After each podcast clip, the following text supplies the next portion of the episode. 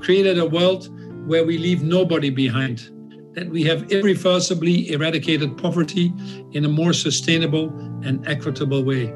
It is within our means, it is within our reach, it is within our capabilities, but it starts with us. Do we care? Do we have the willpower?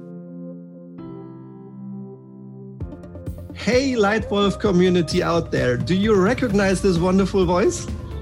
This is Stefan Homeister. Hello and welcome to today's Leitwolf podcast entitled Accelerating Sustainable Change. And today I have the huge pleasure to have another conversation with one of the most impactful global business and sustainable development leaders on this planet. It's my pleasure to welcome Paul Polman. Paul, I'm so grateful that you're kind enough to again grant us some of your precious time in the name of about 23,000 people in the Leitwolf community, and today probably many more. Welcome to the Leitwolf podcast. Well, thank you for having me once more, and uh, congratulations on now having 23,000 followers. And with the situation that we find ourselves in in the world, we need all of you. So that's why I'm here. Thanks for the opportunity. Awesome. Dear Leitwolf, Paul is chair of Imagine, a social venture mobilizing business leaders around tackling climate change and global inequality. And I know how important these topics are to Paul's heart. Paul is honorary chair of the International Chamber of Commerce, chair of the B Team and Said Business School, and vice chair of the UN Global Compact. Under Paul's leadership, 10 years as CEO, the Unilever Sustainable Living Plan aimed at doubling the growth halving the environmental impact and tripling the social impact. The results demonstrate that a long term multi stakeholder model goes hand in hand with excellent financial performance. And Paul, I vividly remember last time, one and a half years ago, we met face to face. You showed me your chart with the 300% total shareholder return on a decade. That's just a stunning result. Yeah. Paul was also a member of the UN Secretary General's high level panel, which developed the Sustainable Development Goals and continues to work with global organizations and across industries to push the 2030 development agenda. Paul, your goals, your global goals in tackling climate change and global inequality, and my personal passion to make good leadership commonplace in the world, they connect in at least three places.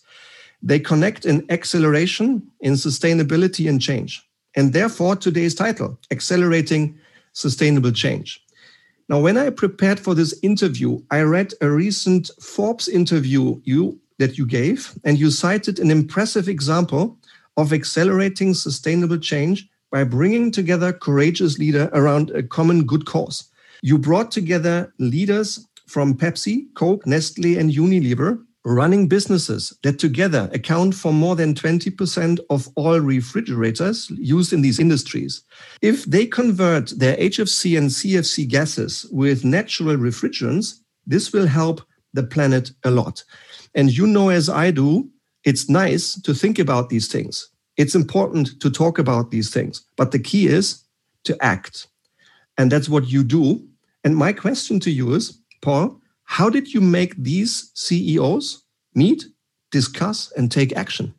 Well, that's a very good question, Stefan. And this is a typical example where you need to have what I would call pre competitive space. Nobody is buying a, a beverage from a, uh, from a beverage machine or an ice cream from an ice cream cabinet based on the engine that is in there. Yet, unfortunately, we have the engines currently emitting HFC or CFC, that you know is quite detrimental to the environment. In fact, collectively, these cooling cabinets account for about 3% of global warming. That's not a good thing. We can't afford it. We've seen the results of that with COVID once more. So, one of the things we said was, what is needed to drive a tipping point in the industry? It happens to be at that time I was Warren Nestle as chief financial officer. That if you put Nestle together, if you put Unilever together uh, on ice cream, if you put Pepsi and Coke together on the beverages that you get a critical mass, about 20, 25% of these cabinets. So none of us can individually find an alternative because you need to change industry standards. Uh, we found that in some gov- uh, governments needed to change actually laws, believe it or not. But if we would go together and attack this issue like uh, an issue of humanity versus a competitive issue, we could put a relatively small amount together for research to find an alternative and then leverage that across the industry. And this is exactly what happened. Uh, it took us about three years to work together to find an alternative, to develop a supplier, to create an engine with uh, natural refrigerants, and obviously then have a 10 year rollout plan. Not uh, every cabinet can be scrapped today to build a new one. That would be detrimental to the environment as well. But planning it properly. So Unilever's 3 million ice cream cabinets are more or less converted now. Uh, Coke and Pepsi are on their way. Uh, Nestle started implementing it. And what we then saw, not surprisingly, was others in the industry jumping on it, uh, wanting to be part of it, or starting to think about uh, conversions themselves, and that is happening. What we found also as a coincidence that by working together, we spread the risk. We found alternative suppliers, we scaled up, and we ended up with engines that were cheaper that we than what we were using before and were better for the environment. So it's a typical example of creating a win-win by putting some of this competitive space uh, aside and working for the future of humanity. I couldn't find a better example of that. Yeah, it's an awesome example. Out of interest, Paul, did you have to face any challenges, any obstacles in convincing people to join this and act? Well, interestingly, believe it or not, I had to go to Brussels because I was sort of putting this coalition together, having talked to the other CEOs who right away agreed, by the way, that was the positive thing. But I had to go to Brussels. Almunia at that time was the commissioner for competition. And you know how tense that environment is that anytime uh, you see a, a competitor with another competitor in the room, the red flags go up. So we had to actually had to change the European competitive laws and say, hey, we have to share information about the number of cabinets, about the requirements. We, we are going to jointly develop and perhaps jointly buy. And uh, that needed a very clear understanding and, and a commitment also from Europe. And then, interestingly and surprisingly to me, uh, the US had a very strong lobby on the HFC and CFC. As you know, the US has not signed the Montreal Accord or the Kigali Agreement, which actually covered these things quite extensively. Now, with President Biden, we hope that they come back in, but it still hasn't happened. So the US had quite archaic laws and quite heavy lobbying from some parts of the industries that actually said, well, we cannot use these natural refrigerants. So at that time, Lisa Jackson, who now is the sustainability officer for Apple, a wonderful lady, was actually running the EPA, Environmental Protection Agency. And um, so I remember going, coming into her humongous office, walking half an hour to find her desk. And uh, she was surprised that we were there, but immediately bought into it. So the fact that we caught her under a democratic government, uh, Obama in office, I think helped a little bit. And um, we were able to change that. So these were the two bigger hurdles. And then the third one is that you normally expect you get some free riders, people that start to heavily advertise this initiative, but don't do anything themselves. We've seen yeah. that on on deforestation, and yeah. we've seen it on other efforts on climate change or on now, um, you know, diversity in the workplace. These people try to make commitments that are very far off, so nobody can attack them, but they have a hard time to implement it themselves and hide behind progress that the industry makes. So yeah. those ones you have to shake loose. You have to call them out. You have to put a little bit of positive pressure on them yeah. to have them join, and then the critical mass builds and ultimately it leads to a tipping point. Yeah, awesome. Thanks for sharing this. I'm really uh, particularly noteworthy that the CEOs were relatively easy to convert. They wanted to buy in fast, but there were other obstacles around. And I like your description of the, the guys you have to shake from the trees who want to talk but not really act. Interesting.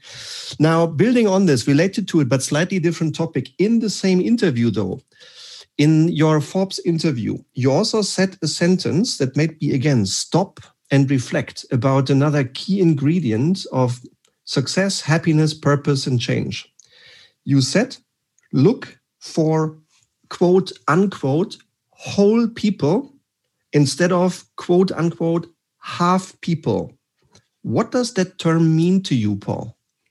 Well, I think we all go through certain stages of life. And even in my early part of my career, I was very concentrated on building my career, getting a certain level of financial security, ensuring that the company or institution you work for, at that time P&G, would appreciate the work and, and reward you with, uh, with broader responsibilities and increased uh, financial uh, security, if you want to. And that's a period of life that you might be a little bit self centered. Self centered doesn't necessarily mean yourself, but it might mean your family, providing security, having a, a roof above their heads, and all the other things.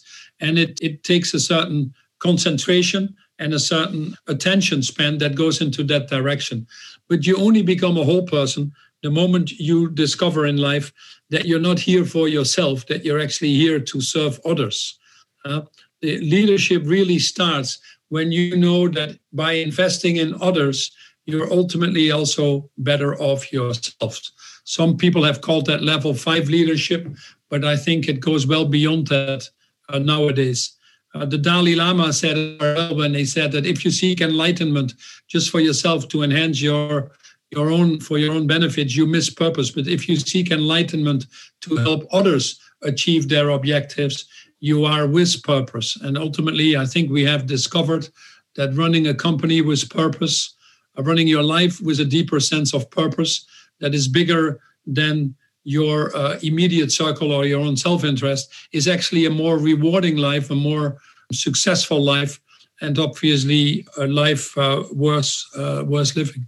Yeah, it's a great example again. Now, in my area that I'm trying to drive, my, my vision is a is a world where every leader leads well and where every every employee feels well led, Paul. And I see good examples, I see bad examples. I sometimes feel I probably have work for the next 500 years. Um, but I'm, I'm I'm pushing this, and you're helping me. And of course, I think there is a strong relationship between being a half person or whole person and leadership. And like you say, some of that might just be natural. Because when I reflect about myself, when I was young, when I was in my early 30s, when I just had my first child, I also felt like you, like I, have someone to take care for. And that's in my immediate environment. That's my family. So I cared for my family first. Still, my question to you is Have you found ways how you can make people want to turn themselves from a half person into a whole person and to become leaders helping others rather than just leaders helping themselves. Yeah and my moment was really when i worked for p&g and they sent me from spain to uh, newcastle. I always was uh, interested in the broader things in the world involved in some of the activities as a family. In spain i was running boy scouts and and having my kids involved and taking responsibilities. We were active in church so it is not that you're oblivious from society. But only when I came to Newcastle, I saw the first time in my life second generation unemployment because of shipbuilding, steel, uh, coal, all having gone belly up. You had a whole generation of people who never saw their parents uh, having worked. They were basically living off the dole, as they would say it then. And the only thing a 14 year old girl could get as their possession basically was being pregnant, making their own situations worse again. And thanks to my predecessor, Mike Clasper at that time, who came from Sunderland and was a local boy, as you might call it, he was heavily involved in the uh, local community. Uh, P&G was the biggest employer there, so we had a seat on the uh, university. We were working on a Newcastle initiative to regenerate the region.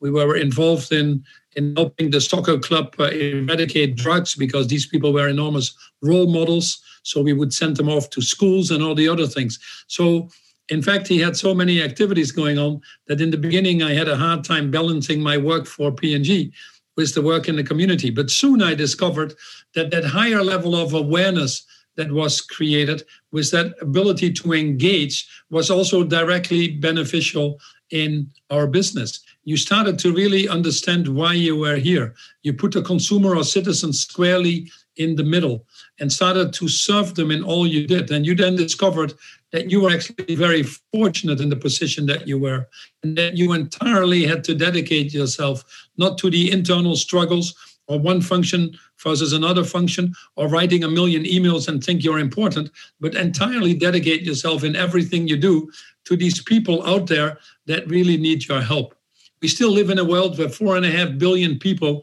live on five dollars or less a day. We still live in a world where one and a half billion people don't have access to uh, sanitation and have to do open defecation. We still live in a world where 826 million people go to bed hungry, not knowing if they wake up the next day. We still live in a world where 246 million children are excluded from education. So we will not be able to function individually or in our communities or as companies if we don't make this a more equitable, more sustainable, more inclusive world. And this is really that what this whole leadership is about. That yeah. you are there for something bigger than yourself. Yeah. Um, striking example um, with young kids seeing their own parents never having been employed. I never thought about it that way, and you've seen it. And I, I, I know you well enough how, to know how much this must have touched you, Paul. I just wonder. I don't just want to wait with making leadership, good leadership, commonplace until everyone has seen these things. Maybe I have to, Paul, but I'm, I'm I want to accelerate. I wonder what else I can do, what else those 23,000 people on this call can do in order to make leaders stop focusing so much on themselves, which I think is the, still the key reason. Let me ju- cite just one simple example. You won't believe it, Paul. And I do it anonymous because I'm not here to blame any company. A good friend of mine has a 25 year old daughter. She has just finished university end of June, started her first job on the, July the 1st on a huge company that anyone on this call knows well. And she gets into this COVID world where a jour fixe with her boss, a weekly jour fixe, has to happen via this medium that we are having this conversation in Zoom, so virtually. And believe it or not, Paul, for five and a half months, just once, that boss opened the screen so that that girl could even see how her boss looked. A young 25 year old looking for orientation having dreams, having hopes, having fears. How can a leader be so insensitive to keep the frame shut in every single jour fixe? Yeah. That is regrettable to hear, Stefan, and I know that happens, and we all have our own experience in life. But when these experiences like that happen, we have to just learn from them. And interestingly, is those are the experiences that we don't forget. Uh, when people were surprisingly nice to us, we don't forget that either. But when people are neglect us and make us feel that we don't belong to, that we are not part of, which after all is a big human need, we we feel that. We feel it internally and and and it hurts. But fortunately, what you now see more and more and more also with the younger generation, they want to work for companies that have a bigger purpose, not companies that are myopically focused on the, the shareholder and maximizing financial return, for example. But they also want to work for bosses, and it is always the immediate boss that has the biggest influence, where they feel they're being heard, they're being listened to, they're being valued for what they do, where there is a clear understanding of where it leads to the efforts that they're putting in. And um, I think over time they will self select, and these bosses that behave like that will actually marginalize themselves increasingly. What companies need to do is work on cultures which starts with values and behaviors that ultimately define these cultures that are more open, that are more transparent, that are more welcoming, and uh, and obviously cultures where each and everybody can develop themselves to their fullest potential are cultures that are 10 times more successful long term. We we now can show with hard facts, which frankly we didn't have five or 10 years ago when I started the journey with Unilever, but we now have hard facts that a, more gender diverse organization performs better. Um, that uh, an organization that gives a higher voice to youth performs better. And that's quite normal if you want to. An organization that has purpose at its core has a higher engagement amongst employees. So we are now able to translate everything into hard business results. And when you have individuals that don't get it, you either need to help them see the importance of it. And we all need that. We all have had the training on how to have tough conversations or how to motivate others. So organizations have an obligation to help their employees with that. But it's also a lot of self training. One of the main skills after COVID now that you have seen where CEOs separate themselves from the average CEOs and the outstanding CEOs is that the outstanding CEOs have shown to have a level of both empathy and compassion. And they're different things. Empathy is often to put yourself in the shoes of others, what you think someone else might experience. And that's an important thing you need sometimes, but that's not enough. Nor do you always want to make your decisions by putting yourself in the shoes of everybody else. So it's difficult sometimes to guess, but you need a high level of empathy. But more importantly, uh, CEOs that have compassion. Compassion is more about concern, about care, about feeling for, not feeling with the person. So it's that combination that separates them. Leaders that immediately went out there and changed their social contract with society, that immediately said, Oh, we have had a blind spot we need to have more people in of color in our company or different types of diversities that were excluded. Leaders that say, I have now my responsibility also to the value chain. It's the poorest, the most disadvantaged that I often don't see, but that are in my value chain that I have a responsibility for. Leaders that say, even if governments don't quite function, I need to step up because ultimately businesses can only succeed in societies that succeed. It is my responsibility. I'm not only a citizen of this planet Earth, but by the sheer nature of being in a position of responsibility, I also need to portray my behavior and my actions to a broader group of people. And these are the leaders that are actually jumping out. And not surprisingly, their companies are also doing better. Yeah, I agree. And I think one of the things that will help is figuring out ways, more and more ways, how to help some people who suffer from bad leaders. Uh, I, I, often hear quotes, stories that I, I can hardly believe. People complaining about their own boss dominating others instead of helping others do what's right. Just received such a message from India. Yesterday received such a message from Brazil. it happens in Germany. It happens all over the place. Um, and I think you've just alluded to some things we can do one is having the real conversations, having the real conversations, not just ticking processes. Yeah, there are um, leadership is measured in more and more companies. Thank God. But in still too many companies, leadership is ticked as a process. And when I can tick the process, then I can demonstrate to my board I've done it. No, you haven't. You have to have the real conversation. You have to really help a person grow. And that's something that I think is not yet happening to the extent that it needs to. Yeah? Although to continue, uh, Stefan, in what you say, from obviously we should not put judgments on others. What is a good or what is a bad leader? We often portray our own feelings in doing that.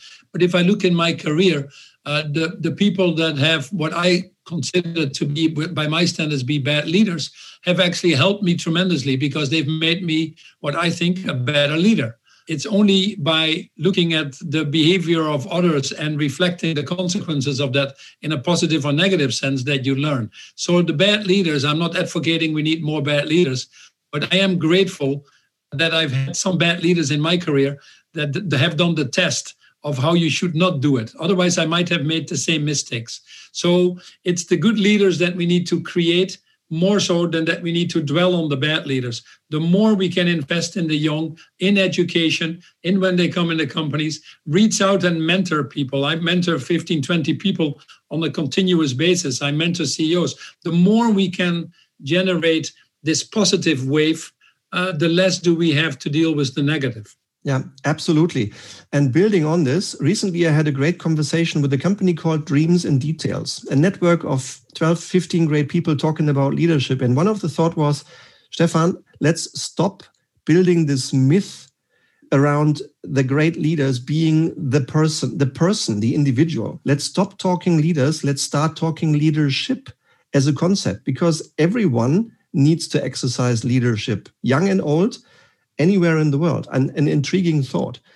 And the other one is I was recently invited earlier this year, I was invited to also be back in P&G and speak in a young audience in Frankfurt. And they asked me, Stefan, would you would you dare in a so-called fuck up night, would you dare sharing your biggest mistakes? And I immediately went in there and said, Of course. My three biggest mistakes in my career, the black hole of assumptions. I assume too much, and some of those assumptions are just bloody wrong. The second one, the lack of consistently brutally honest self-reflection consistently brutally honest self-reflection. And third just i underestimated the power of connecting people with people and people with teams and themes. So these were my biggest three mistakes. And and they go back to everything you say and they go back to what i think we need to change to drive both the elimination of inequality the climate and the leadership we want on this planet. Yeah. Now, one of one of the things that I'm I was very happy about earlier this year, I received a letter from my own bank, and I'm I'm happy to say the, the name. It's UBS, and UBS told me we are changing the criteria for fund investment. We are now investing not only into ESG but also into leadership. And I went like, Paul, yes, finally someone acts finally someone with a huge lever directs investment into companies in your and my purpose. Yeah? So you are in touch with some of these people. You are maybe a member of boards. You are. So my question to you is how can we make more big institutions with big levers invest into esg and into leadership well, the good thing, Stefan, it's uh, it is starting to work because um, uh, you know there's obviously a moral reason why that is important. You know, ESG is not only taking care of your shareholders, but also of the planet, of the people that live off the planet, of their future generations. So, running business in an honest, sustainable way and creating a better world. And it happens to be that COVID has shown us once more the enormous cost of failure. We've spent $12 trillion now globally just to stabilize these economies of the major under fundamentally underlying problems. And that is where we need to focus on. But the interesting thing is that ESG during this crisis, the ESG funds have exploded. That uh, more people are aware of where their money is going and they want it to go to building back a better future. They don't want to go back to further browning our societies and having to deal with pandemics every three to five years. We've had, uh, COVID now, or SARS, or Zika, or Ebola. This is a recurring pattern. So people want to build back greener. And it also happens to be that if we do that, we create more jobs, more resilient jobs, and better jobs. And the reason for that is we've waited so long that uh, the cost of not acting now is higher than the cost of acting. So it's not only a moral obligation, but it actually has become a financially attractive. Uh, one of the reasons why Unilever had a 300% shareholder return or a 19% return on invested capital continuously, despite implementing the sustainable development goals, is that because I believe, and I still do, that uh, making this a better world for everybody is also actually a smarter way of running your businesses successfully. And uh, so I think that is starting to happen. And interestingly, you mentioned UBS. Uh, UBS has just made a commitment to make 100% of their portfolio investments uh, be sustainable. I've never understood why some of our major investors will say, will say, "Oh, I have a fund here of 100 billion that is sustainable ESG, and the other rest of the money I invest is not." I always wonder, and I always have an urge to go to the discussions that you feel happy investing not sustainably. Are these are good investments? These are bad investments. Oh, and that differentiation that was there, that you saw when the market was still immature, is rapidly disappearing. People now understand that finance is one of the major drivers to create uh, behavior change, but also to develop this, this better and greener economy that we need. And ultimately, it boils down to leadership. These are people that have these ideas. These are people that implement it at the high level, but also on the ground. Uh, these are people that um, that uh, resist against skeptics and cynics along the way who want to protect their vested interest. So at the end of the day, it is about people. I've said this world needs more leaders and trees, people that are driven by a strong sense of purpose that you need to build up that resilience, to be determined, especially in a world of more uncertainty. People who know how to cooperate with others. The problems are simply too too big to do alone. Um, people who can think intergenerational. Actually, it's not about yourself or your family or even here and now. It's actually making sure that that many more people for generations to come can benefit from this planet. And then you know people that are obviously able to be systemic thinkers. The world is a complex place.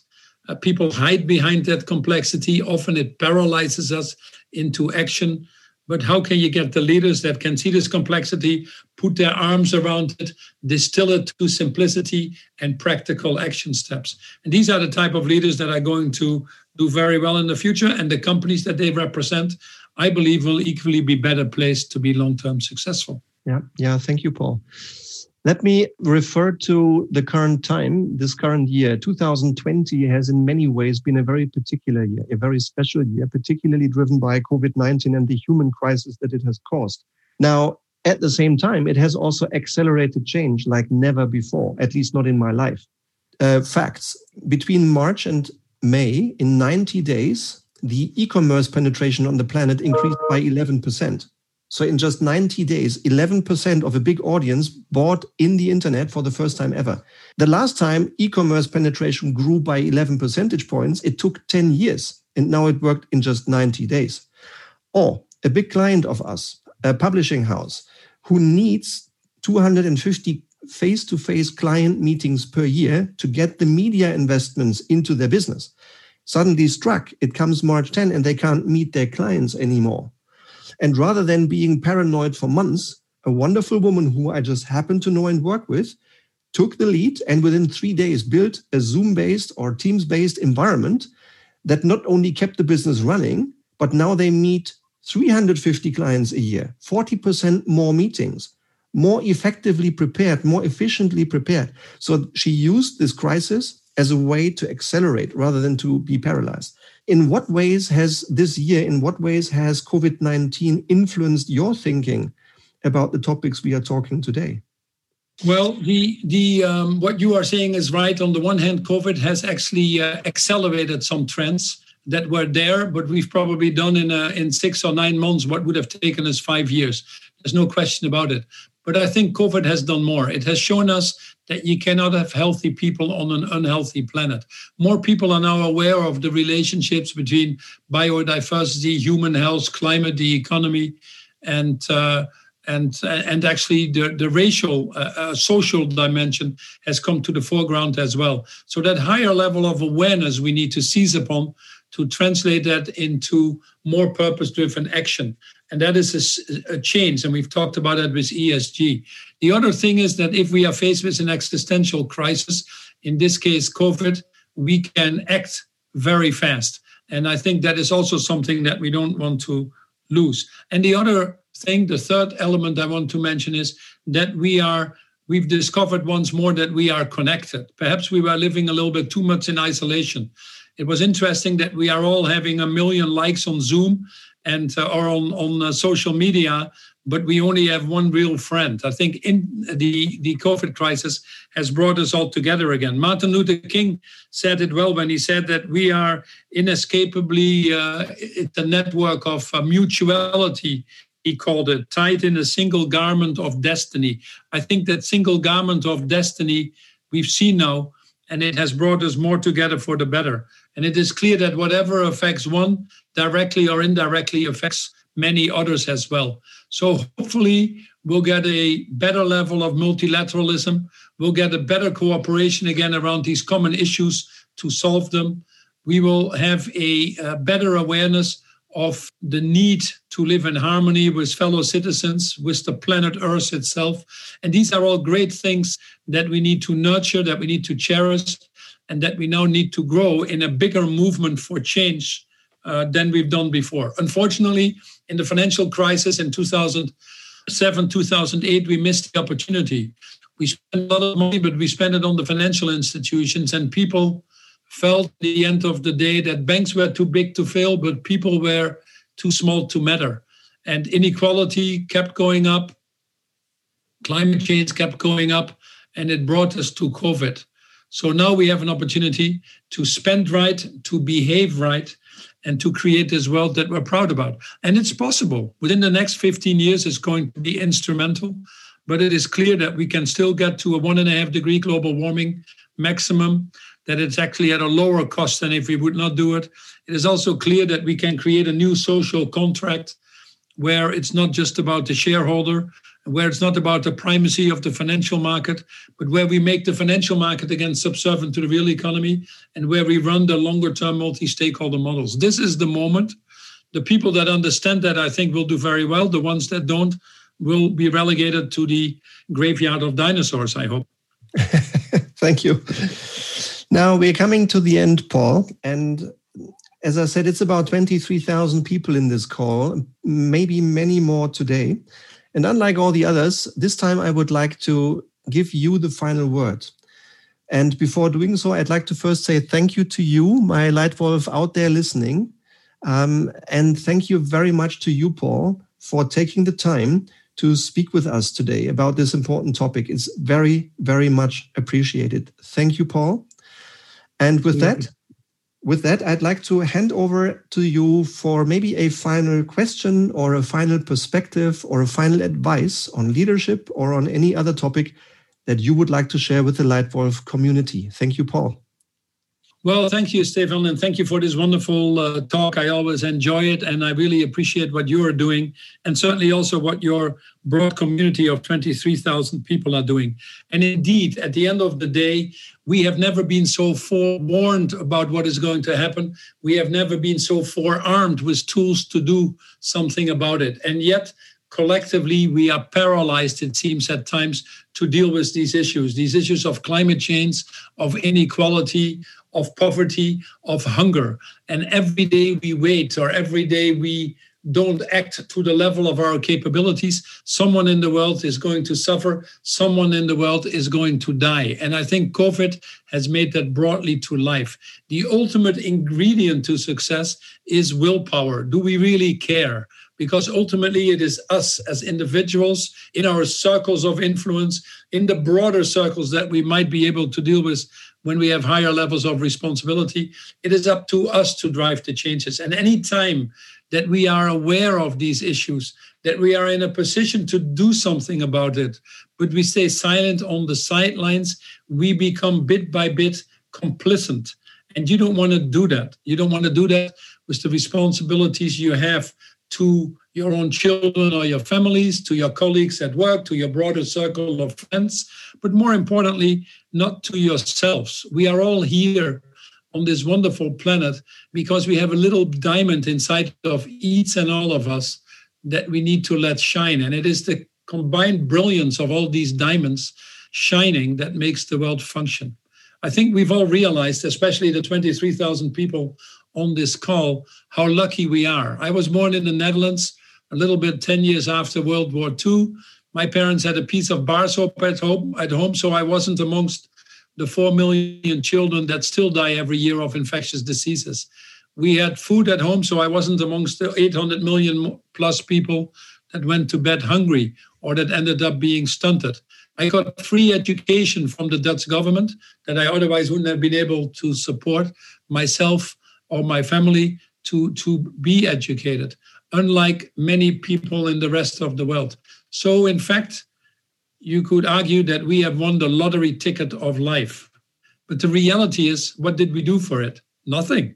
I was just lucky to be born here. So if you have won the lottery ticket of life, you actually only belong to about 5% of the world population. If you belong to the 5% of the world population, then it is your duty, your obligation to put yourself to the service of the other 95%. And if and when you do that, you will see the positive energy, the ripple effects that that create, the movement of change that ultimately will change this world to the better. And soon we will be in a situation that we can say we've implemented these famous sustainable development goals. We've created a world where we leave nobody behind, that we have irreversibly eradicated poverty in a more sustainable and equitable way. It is within our means, it is within our reach, it is within our capabilities, but it starts with us. Do we care? Do we have the willpower? Great.